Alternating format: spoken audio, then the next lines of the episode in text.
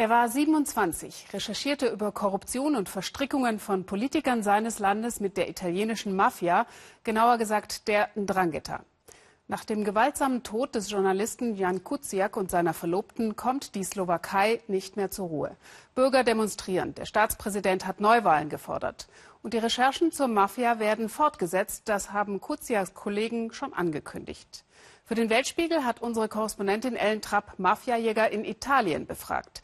Die Verbindung der kalabresischen Mafia in die Slowakei, aber auch nach Deutschland beschäftigen die Ermittler dort schon länger. Festgenommen in der Slowakei. Doch die slowakische Polizei musste die sieben Personen nach zwei Tagen wieder freilassen.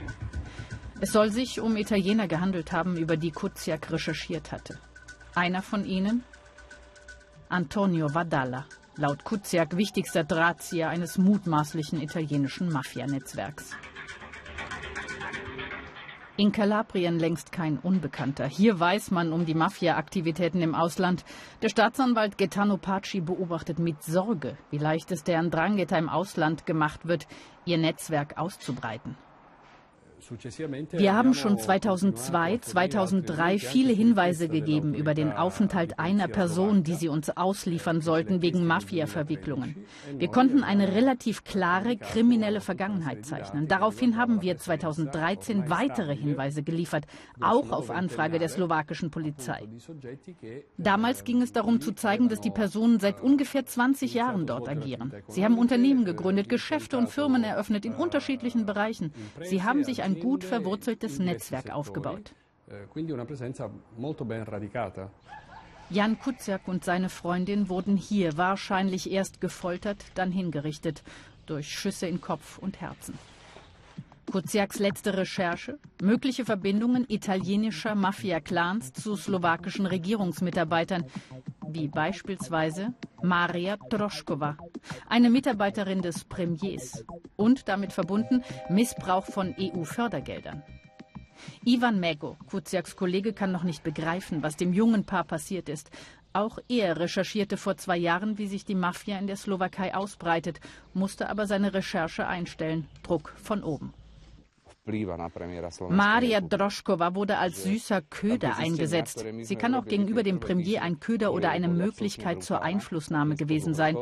Das sind brutale Feststellungen, die auch jetzt noch ein Erdbeben in der Politik verursachen und ein übles Licht auf das Funktionieren des Staates und der Politik in der Slowakei werfen.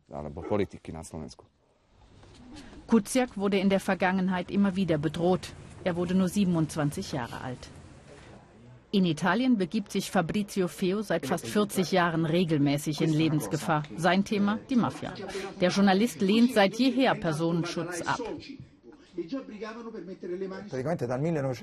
Ich beschäftige mich seit 1979 mit der Ndrangheta, seit Anfang an mit der organisierten Kriminalität, weil ich in der Nähe von Neapel in Kampanien geboren bin, wo die Camorra immer sehr stark war und ist. Mich mit der Mafia zu beschäftigen, war eine bewusste Entscheidung, denn ich wollte etwas für meine Heimat tun. Fabrizio Feo beobachtet die Ausbreitung der Ndrangheta seit dem Fall der Mauer. Nicht nur in Osteuropa, sondern auch in Deutschland. Stets mit ähnlichem Konzept. Seit geraumer Zeit eroberten die Mafiosi auch Rumänien und Bulgarien. In dem Moment, wo man ein Restaurant eröffnet, egal ob das in Duisburg ist oder in Bratislava, haben Sie einen Fuß drin. Insbesondere mit öffentlichen Lokalen kann man sich ja vorstellen, kommt alles von ganz alleine. Man kann mit Einheimischen des Ortes in Kontakt treten, von einfachen Leuten bis zu Politikern und Unternehmern. So kann man Kontakte knüpfen und Geschäfte machen. Dieser Mechanismus funktioniert in der Slowakei sicher seit 1992, 93, dokumentiert seit 1994 dal 94. Ähnliches gelte für Deutschland. Vor gut einer Woche waren die Italiener unterwegs in Saarbrücken, um dort einen Mafiaboss, deren Drangheta festzunehmen. Gaetano Paci warnt Deutschland davor, die Gefahr zu unterschätzen. In diesem Fall könnten andere Länder durchaus von Italien lernen. Wir brauchen auf EU-Ebene eine vollständige Vereinheitlichung aller Gesetze. Zum Beispiel müssen wir alle die Möglichkeiten nutzen können, die das UN-Abkommen gegen grenzüberschreitende organisierte Kriminalität vorsieht.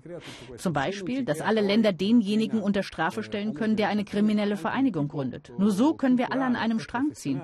Wenn wir auf gesellschaftlicher Ebene nicht zusammenarbeiten, zum Beispiel zwischen Polizeikräften, wird es schwierig, auf dem gleichen Niveau zu arbeiten.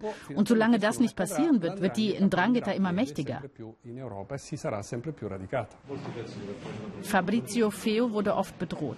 Doch darüber spricht er nicht gerne. Wichtiger ist ihm, dass die Leute begreifen, dass die Ndrangheta immer mehr Länder unterwandert. Er hofft, dass die Slowakei durch den Mord an Jan Kuciak aufwacht und den Kampf gegen die Mafia beginnt.